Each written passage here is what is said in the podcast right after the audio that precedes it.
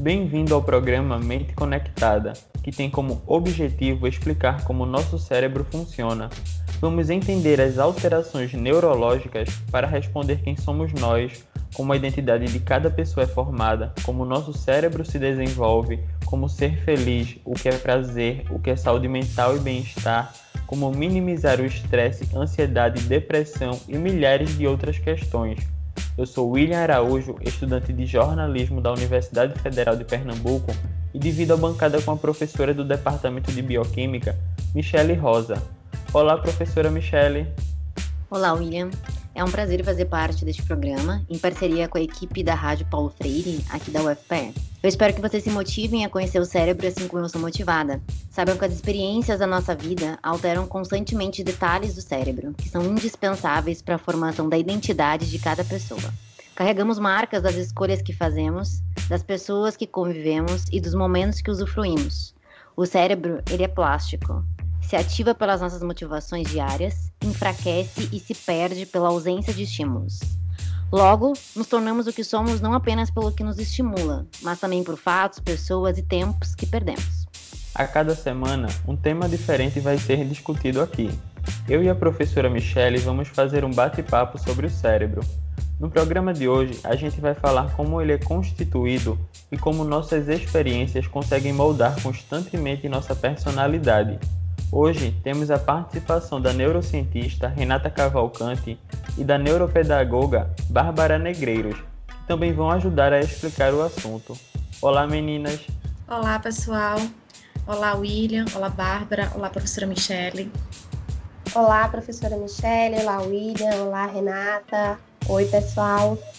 Também contamos com a presença da estudante do curso de farmácia, Heloísa Leão, que vai fazer as perguntas comigo. Oi, Heloísa, seja bem-vinda.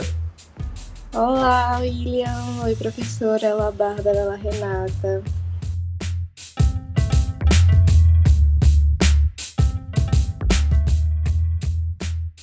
Professora Michele, como se explica o cérebro? Então, William, super complexo, mas o cérebro é um campo em constante movimento, né? A gente tem mais ou menos 88 bilhões de células nervosas, que a gente chama de neurônio, e esses neurônios eles se comunicam através de trilhões de, de conexões que a gente chama de sinapses.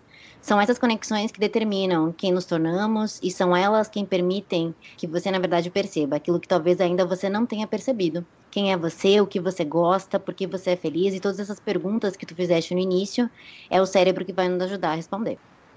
Renata, compartilhamos 99% da nossa identidade genética com outras pessoas. Somos 65% similar a um tomate, por exemplo. Como nosso sistema nervoso central evolui para nos diferenciar entre espécies e indivíduos? É, Heloísa, foi engraçado que você falou da porcentagem da nossa similaridade genética com outros seres vivos, né? Mas quando a humanidade entendeu que o cérebro seria o diferencial racional da gente para os demais seres vivos, a gente também começou a se perguntar qual era exatamente essa diferença, porque anatomicamente o nosso cérebro também é muito parecido com o cérebro dos vários outros animais. Então, o que, é que a gente teria de diferente, né? Então, começou-se, por exemplo, a comparar o peso relativo do cérebro em relação ao restante do corpo, a contar quantos neurônios o nosso cérebro tinha em relação ao cérebro dos demais animais. Só que o cérebro em si, na verdade, ele é um conjunto de estruturas que vão diferir entre si a depender da função que cada estrutura vai ter. Então, consequentemente, eles também vão diferir em outros aspectos. E aí, o que, é que a gente sabe hoje, né? A gente sabe que a parte que é realmente importante para a nossa percepção racional, para a nossa consciência, a tomada de decisão, por exemplo, baseada em argumentos, né, e não em instintos, como o nosso cachorro, como o nosso gato, é uma estrutura chamada córtex cerebral. O córtex cerebral é a parte mais externa do nosso cérebro, é como se fosse a cobertura do bolo. E aí a gente conseguiu comprovar que essa era a parte realmente que diferenciava a gente dos outros seres vivos. Por exemplo, quando a gente percebeu que o elefante ele tinha um cérebro três vezes maior que o nosso, ele tem três vezes mais neurônios do que o nosso, nosso cérebro, mas, por exemplo, apenas 2% de todos esses neurônios deles estão no córtex cerebral do elefante, enquanto a gente tem 18% dos nossos neurônios nessa mesma região. Então, hoje a gente sabe que o que diferencia a gente nessa questão racional, consciente, digamos assim, é realmente a quantidade de neurônios que a gente tem no nosso córtex cerebral. Só para contribuir o que Renata está falando, que eu acho super importante, é, só para vocês entenderem a complexidade do sistema nervoso central, gente, a gente tem mais de 4 bilhões de anos de Terra aí, né? E as nossas células, elas aparecem há 3,8 bilhões de anos atrás sendo que o sistema nervoso central evolui há 2 milhões de anos. Então, é, esse tempo complexo mostra como essa conversa que Renata mostrou de estrutura, como essa conversa entre estrutura, substância química, neurônio, sinapses, que foi mencionada ali no início por mim, como que isso forma quem realmente a gente é e quem realmente a gente vai ser, né, em algum dia. Então, é, para a gente começar a ver cérebro, estudar como que ele altera o estresse, altera a depressão, altera a ansiedade, a gente precisa ter em mente que esses neurônios, essas células, essas áreas encefálicas se comunicam. E elas se comunicam através de substâncias químicas, que a gente vai conhecer mais além, que vão ser chamados de neuromoduladores ou neurotransmissores. E essas substâncias químicas, elas são liberadas através de um estímulo, que pode ser uma dor, uma felicidade, uma tristeza, qualquer estímulo que vocês possam vir a pensar. E quando as substâncias são liberadas, elas se ligam em canais específicos, em receptores seletivos para desencadear uma sinalização. Então, vocês sentem dor por isso. Se vocês terem uma ideia, e, e, o que a Renata falou é bem, é bem interessante, porque a gente difere das outras espécies, porque a gente tem o nosso nível de consciência, que as outras espécies não têm. A bactéria não tem sistema nervoso central, gente. Ela, obviamente, ela tem um instinto de ficar entre equipes, mas ela não tem um sistema nervoso central desenvolvido. Então, esse é o nosso principal diferencial. Quando vocês pensam em cheiro, quando vocês pensam em, em, em olfato, né? Quando vocês pensam no toque, quando vocês pensam nos sentidos de vocês, eles não existem. As cores não existem. Quem faz esse processo existir é o sistema nervoso central, são estímulos que conectam, que liberam essas substâncias químicas, que se ligam em receptores e que promovem uma difração aí do ar e vocês ouvem alguma coisa. E vocês conseguem sinalizar alguma cor na cabeça de vocês.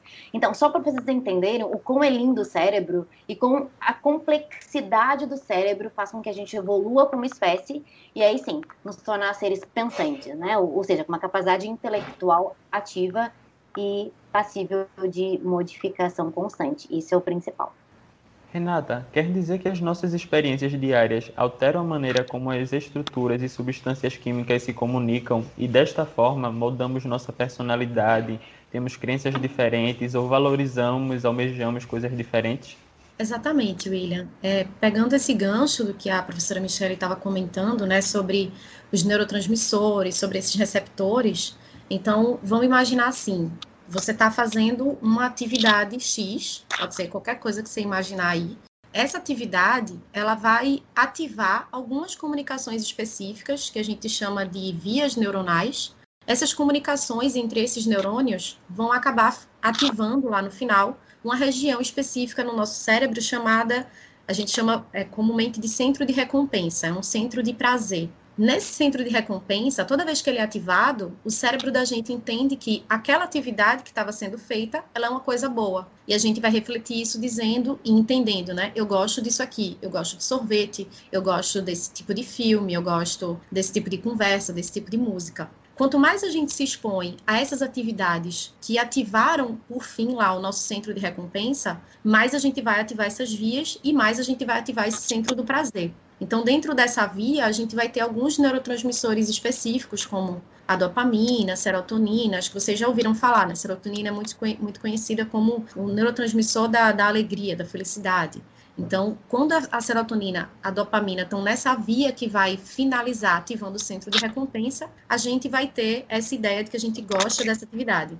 Como é que isso, o que, é que isso tem a ver com a nossa personalidade? Então, imagina agora que na sua infância o seu pai e sua mãe, eles propuseram você a fazer vários tipos de esporte. Colocou você no futebol, no basquete, no vôlei, na natação, no balé, em tudo. Em várias dessas atividades, a gente vai parar exatamente naquela em que o nosso centro de recompensa vai ser ativado. E aí essa criança vai conseguir dizer, é disso aqui que eu gosto. Quanto mais você fizer, por exemplo, essa atividade, você vai estar tá ativando esse centro de recompensa, você vai estar tá gostando dessa sensação de bem-estar que aquela atividade te proporciona, E ao longo do tempo, você vai querer fazer mais aquilo dali. Então, você imagina agora que essa criança se tornou um adolescente, que ele é muito bom no basquete, ele é muito bom naquela atividade, naquele esporte que ele escolheu, e agora ele vai se tornar um adolescente mais disciplinado, ele não vai mais faltar nos treinos, ele vai regrar um pouquinho mais a alimentação dele, o que ele vai fazer no fim de semana, porque ele vai ter um jogo. Esses tipos de características, inicialmente eles estão aqui, a gente está falando de um contexto esportivo, mas a gente vai levar isso para qualquer outro lugar da vida, isso vai fazer parte da nossa personalidade quando esse, esse indivíduo ele se tornar adulto, ele vai trazer essas características da personalidade dele que foram construídas por conta de experiências que ele teve na vida tanto experiências boas quanto experiências ruins. Uma coisa só para a gente apontar aqui é que eu estou dando um exemplo positivo, mas o centro de recompensa ele pode ser ativado por também atividades que na verdade são negativas, né? Como por exemplo o consumo de bebida alcoólica. Ele num determinado momento ele vai causar a sensação de bem-estar, de euforia, de alegria, mas quando isso se torna excessivo, porque a gente vai estar tá querendo o tempo inteiro ativar o nosso centro de recompensa, em excesso, essa, esse consumo de, de bebida alcoólica vai trazer prejuízos para o nosso organismo como um todo. Mas o cérebro ele não está pensando nisso, ele só está querendo ativar o centro de recompensa várias vezes. Então, aqui vem também a nossa diferença, né, como a gente já falou aqui, dos outros animais. A gente tem que ter discernimento racional para entender o limite do que a gente está fazendo. Né? Não é porque a gente vai estar, tá, por exemplo, gosta de comer chocolate, gosta de comer brigadeiro, você tem que saber o limite de você parar aquilo, porque você pode acabar entrando numa situação, por exemplo, de compulsão, porque o seu centro de recompensa vai querer estar tá o tempo inteiro sendo ativado. É, só puxando mais um gancho, porque tudo me motiva no cérebro e eu quero comentar sobre tudo. É, é, interessante vocês perceberem que como o que a Renata está mostrando é que o nosso cérebro ele é plástico. Então, o estímulo que vocês derem ao cérebro, ele vai ser estimulado. Se vocês derem um estímulo de tristeza, o cérebro de vocês vai ficar triste. Se o estímulo for feliz, ele vai ficar feliz. Se o estímulo for de querer uma substância química, um álcool é, ou qualquer droga ilícita, ele também vai querer cada vez mais essa substância. Então, quando a gente comenta, gente, quando eu comentei lá no início que a gente tem as experiências e as experiências modulam a nossa personalidade, é por isso. Porque o nosso cérebro, ele é moldável, ele é plástico e a gente tem em mãos a capacidade de mudar ele, de querer ser feliz ou de querer ser mais feliz ou de tentar ser feliz. Aquela pessoa que acorda todo dia motivada para fazer várias coisas no dia, planejando. Eu que acordo querendo saber cada vez mais sobre o cérebro. Cara, esse mecanismo de querer alguma coisa, de planejar o dia, ele libera tanto neurotransmissor, tanta substância química que vai desencadear o teu foco, que vai desencadear a tua motivação, que vai desencadear a tua vontade, o teu bem-estar de fazer algo. E aí vem a dopamina, que Renata falou, vem a dopamina sendo liberada para garantir aquele bem-estar, a recompensa depois que tu realizou aquilo que tu querias. Então pensem no cérebro como isso, uma máquina extremamente moldável e que vocês moldam ela, conseguem moldar ela todos os dias, desde que vocês acordam até o horário que vocês vão dormir. Estão constantemente alterando a plasticidade, as conexões do cérebro de vocês. Bárbara, existe diferença entre o cérebro de uma criança, adulto e idoso? Oi, Heloísa, existe sim. Na verdade, os primeiros anos né, da nossa vida, do zero aos três anos, é um período de intensa atividade cerebral e de grande plasticidade, que é a capacidade que o cérebro tem de ir se adaptando a várias situações e se modificando de forma é, estrutural e na realização das funções. Na infância, na primeira infância, que é até os três anos de idade, o nosso cérebro ele reage a diversos estímulos. É como se a criança ela absorvesse o mundo através dos seus sentidos, que são os estímulos sensoriais. E aí, esse período é um período de intensa aprendizagem. E aí, à medida que a criança vai crescendo, durante a adolescência, a gente tem a poda neural, que é a perda de neurônios e conexões que não estão sendo utilizadas, né? Aquilo que não tem mais necessidade, não tem mais utilidade, o cérebro vai descartando para que novas informações possam vir. Já no idoso, a gente tem algumas mudanças relacionadas principalmente, principalmente à forma como algumas funções são realizadas. Por exemplo, a gente vai ter o nosso cérebro ele conversa como um todo, mas algumas áreas conversam mais com outras para realizar diversas funções. Quando chega na fase do idoso, algumas funções elas precisam de ajuda de outras áreas para que elas sejam realizadas. Por exemplo, área de visão e raciocínio lógico, elas conversam um pouco menos no jovem, no adulto. Já no idoso, elas precisam conversar mais para que essa função seja realizada. O cérebro faz uma espécie de compensação. E aí, essa plasticidade pode continuar acontecendo, só que ela vai acontecer de uma forma menos intensa do que na infância, né? exatamente nesses três primeiros anos, que é um período que a gente chama de uma janela de oportunidade de aprendizagem e de desenvolvimento das conexões neurais. Isso, eu gostei, Bárbara. E aí, só para complementar também, a gente precisa lembrar que o nosso cérebro ele é super ativo até os 25 anos de idade. Então, a gente tem mais capacidade de aprender um novo idioma, a gente corre mais rápido, a gente tem mais sagacidade e tomada de decisões, o nosso emocional é mais inconstante nesse período, porque o nosso cérebro está se reproduzindo, está crescendo, está se tornando mais plástico nessa idade até essa idade, né? Mais ou menos os 25 anos. Depois dos 25 anos, gente, aí a gente tem mais dificuldade. É mais difícil aprender o idioma, a gente não corre mais na mesma velocidade, a gente tem já problemas de memorizar nomes, é, lugares, lembrar de fatos. Isso é normal, tá? É, o importante é a gente mencionar aqui que o que não é estimulado no nosso cérebro é perdido. O cérebro pensa como um adolescente rebelde, né? Se não tá funcionando, ele bota fora. Se não tá funcionando, ele não quer. E é exatamente assim que funciona. Então, quando ele entende que algo não está sendo estimulado, a gente vai perder aquela conexão. E aí surgem as doenças neurodegenerativas, que a gente vai conversar aqui no programa em outros momentos, mas vocês conhecem, né? Alzheimer, Parkinson e demências de uma forma geral. É importante a gente frisar também que há formas da gente manter esse cérebro ativo, manter esse cérebro estimulado ao longo da vida. E para isso surgem as ginásticas cognitivas, né? Quanto mais exercício mental, exercício físico, quanto melhor for o teu sono, melhor for a tua é, saúde mental, mais teu cérebro vai se tornar plástico, mesmo depois dos 25 anos de idade. Então não esqueça que mudar, ele vai mudar sempre, mas o esforço vai ter que ser maior. Então tu não pode deixar de estimular o teu cérebro para que ele continue se tornando ativo e para que tu perca uma quantidade menor de neurônios, se for possível. Michele, há estudos mostrando que a gratidão, horas de sono, exercícios físicos, alimentação saudável e sociabilidade são determinantes para o desenvolvimento neurológico? E de que forma ajudam? Isso, é verdade. É, na verdade, isso é ótimo, né? Porque é uma luz no túnel é sinal de que a gente tem como é, fazer coisas, fazer atividades que modulam, que impulsionam e que melhoram a nossa atividade cognitiva. Então, tem vários estudos que mostram aí, né? Por exemplo, horas de sono. Vamos começar, né? Tua pergunta, horas de sono.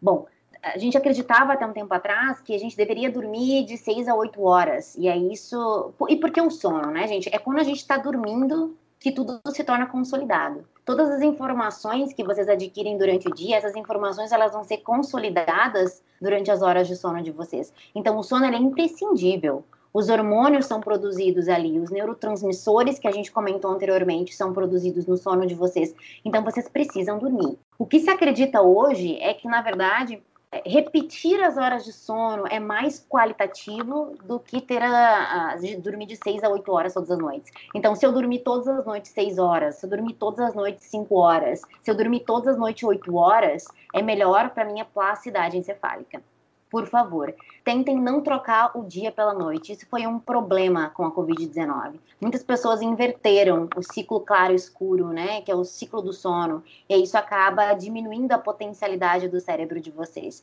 Quem trabalha de forma noturna, a gente pode ter um programa e comentar sobre isso também, para vocês não perderem tanto estímulo, né, e tanta plasticidade neurológica. O exercício físico, gente, eu considero o melhor tratamento que existe na face da Terra. Ele é tanto preventivo quanto ele é profilático, quando ele é uma terapia realmente para várias doenças e principalmente para a atividade neurológica de vocês. Então, manter atividade física constante só vai fazer com que vocês se tornem pessoas mais bem trabalhadas, intelectualmente falando, tá? Cuidem do corpo e cuidem da mente de vocês e o exercício está aí para isso. A alimentação saudável ela é óbvia, né? Por exemplo, certos alimentos, como a banana, que Renata falou no início, é, a banana libera um neurotransmissor, que é a serotonina. Ela libera um precursor da serotonina, que é o triptofano.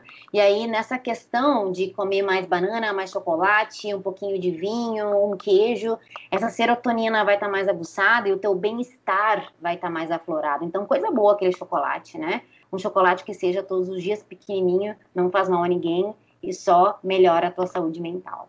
Então, são fatores que são determinantes, sim, para a nossa função neurológica, e eu acredito que vocês possam se ajudar cada vez mais a manter o cérebro de vocês funcionando, se vocês é, fazem essa prática de exercício físico, de dormir de forma adequada, de se conectar com as pessoas, gente. A sociabilidade é algo imprescindível para o desenvolvimento neurológico. Bem rapidinho, para a gente não fugir do tempo, mas tem um estudo que foi feito na Romênia é, e nesse estudo na Romênia, eles mostraram, eles internaram as crianças e essas crianças não tiveram nenhum estímulo emocional. Eles não podiam responder perguntas, elas não podiam chorar, elas simplesmente cresceram por anos sem nenhum estímulo emocional, sem a, a, a convivência com outras pessoas. E aí isso mostrou que essas crianças tiveram um desenvolvimento cerebral deprimido, ou seja, elas não conseguiram se desenvolver intelectualmente. E aí a ciência prova, então, né, que o nosso desenvolvimento cognitivo, nosso desenvolvimento pessoal precisa de pessoas ao nosso redor, precisa da sociabilidade, precisa da conversa, do carinho, da empatia, da gratidão que a gente obtém por conversar e por ser rodeado por pessoas. Uma outra dica que eu deixo aqui é a luz. Vocês tentem, por favor, é, minimizar o estímulo luminoso das 11 da noite às 4 da manhã, que é onde o cérebro de vocês está realmente produzindo, modulando, consolidando informação, é onde vocês estão sendo mais plásticos, mais moldáveis. Então, quem trabalha nesse horário, a gente vai ter que conversar mais além de como remediar esse problema cognitivo, ou intelectual ou neurológico que pode surgir mais além. Bárbara, o cérebro precisa constante motivação para se manter ativo. Logo, como evitar perdas cognitivas ou demências? Os jogos mentais realmente ajudam? Isso, ajudam sim. É, como Michele falou, o cérebro ele precisa de estímulo, até porque o cérebro tem uma predisposição natural para aprender. Quando a gente aprende novas coisas ou realiza jogos mentais que estimulam planejamento, atenção, memória, isso vai fazer com que o cérebro ele fique bem aguçado nessas habilidades. Então, é, jogos como palavras cruzadas, né, que é um, uma atividade bem comum, todo mundo tem, acaba tendo acesso, então eles vão ajudar, até porque a aprendizagem ela se dá no fortalecimento das conexões que vão sendo feitas a partir do momento que essas informações vão sendo apresentadas e reapresentadas. Então, durante os jogos, isso vai acontecendo e aí essas informações se consolidam. Então, isso vai ajudar, por exemplo, a trazer à memória esse tipo de informação, vai fortalecer e consolidar essa aprendizagem. Então, esses jogos, tanto para crianças, quanto adultos, quanto idosos, porque muita gente acaba pensando no uso do jogo ou para criança, né, ou para o idoso, porque está começando a ter dificuldades nas habilidades de atenção e memória. Mas, na verdade, é, essa questão do jogo ela pode ser direcionada para todas as idades, porque ela vai estimular. Até porque, como Michele falou, tudo aquilo que a gente não estimula, o cérebro descarta. Né? Tudo aquilo que não é utilizado, não é estimulado, a gente vai perdendo essas conexões, elas vão é, se enfraquecendo é, é, interessante mencionar, porque eu acho que isso, Bárbara, a gente é, deixa nas mãos das pessoas se motivarem, né, e se autoconhecerem ao ponto de estimularem o cérebro delas das formas que as fazem mais felizes, né? Então, encontrar nos hobbies, no dia a dia da gente, encontrar o que te torna melhor, o que te faz sentir mais alegre, de bem-estar com a vida, e aí usar isso para estimular o cérebro. É, eu deixo aqui mais algumas dicas. Por exemplo, vocês podem tentar fazer algo de, de forma diferente. Vocês escrevem com a mão direita, tentem escrever um pouquinho com a mão esquerda. Vocês sempre caminham por uma direção, tentem fazer um percurso diferente. Vocês usam uma mão para cozinhar, tentam cozinhar com a outra mão. E assim sucessivamente. É explorar áreas diferentes do cérebro de vocês, é ativar áreas diferentes e substâncias químicas diferentes do cérebro de vocês. Tá? Lembrem-se que é muito louco, porque são 88 bilhões de células que se comunicam e a gente usa, gente, 10% só de toda essa capacidade. Isso é o normal, é o nosso normal de se tornar ativo. Agora, vocês precisam tentar usar o máximo desses 10% possível para que vocês não percam essa estimulação que é tão preciosa. Eu queria fazer só um gancho, né, entre essas duas últimas perguntas que a Michelle e a Bárbara responderam de forma super completa. Mas relacionando essa questão da demência, né, a gente sabe que 70% das da, dos casos de doença de Alzheimer hoje em dia, elas têm como causa a demência senil mesmo, pelo próprio envelhecimento normal do ser humano, esse aumento de expectativa de vida. E tem trabalho já comprovando que a sociabilidade, né, que a gente comentou na pergunta anterior, ela é um dos motivos da, da pessoa iniciar um quadro de demência, às vezes até numa idade an anterior do que normalmente ela desenvolveria. Então, toda essa, questão que foi feita na pergunta anterior, né, ela se reflete aqui também. Não só dessas dicas que as meninas deram, mas a quantidade de, a qualidade da sua higiene de sono, o quanto de, de hábitos saudáveis você cultiva na sua vida antes de você chegar na idade já idoso, né, de alimentação saudável, exercício físico e a própria sociabilidade, tudo isso também vai, vai refletir em você não desenvolver um quadro de demência precoce quando você se tornar mais idoso e, consequentemente, não, não ter essas perdas cognitivas de forma precoce, né, já que a nossa expectativa de vida está cada dia aumentando mais.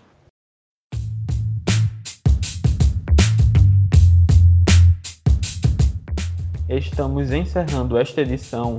O papo de hoje trouxe o cérebro como nossa máquina biológica de construção de poder, personalidade e felicidade. É, a ideia é para mostrar mais ou menos para vocês, né, como vocês funcionam, como melhor vocês podem entender quem vocês realmente são, ou quem está buscando ser, porque a gente sempre está se questionando sobre isso. Esperamos ter te inspirado a te motivar e pensar mais sobre como conduzir a tua vida. Esperamos também ter instigado a sua curiosidade para a gente se encontrar aqui nos próximos programas. Na próxima semana vamos conversar sobre o estresse e como driblar nos dias atuais. Obrigado a você, ouvinte, a professora do Departamento de Bioquímica da UFPE, Michele Rosa. Obrigada, pessoal. Espero vocês no próximo programa. Foi um prazer.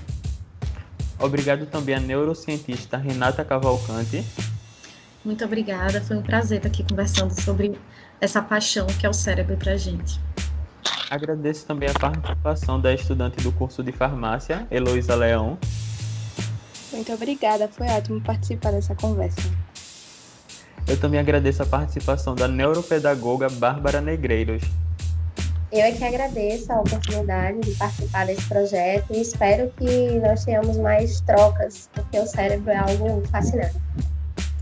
A produção e o roteiro desta edição foi da professora do Departamento de Bioquímica da UFPE, Michele Rosa junto comigo, William Araújo, estudante de jornalismo da UFPE, sob orientação da professora do Departamento de Comunicação Social da UFPE, Paula Reis. Edição de podcast, William Araújo. Esse programa também fica disponível no formato de podcast nas plataformas digitais. Tchau e até o próximo Mente Conectada.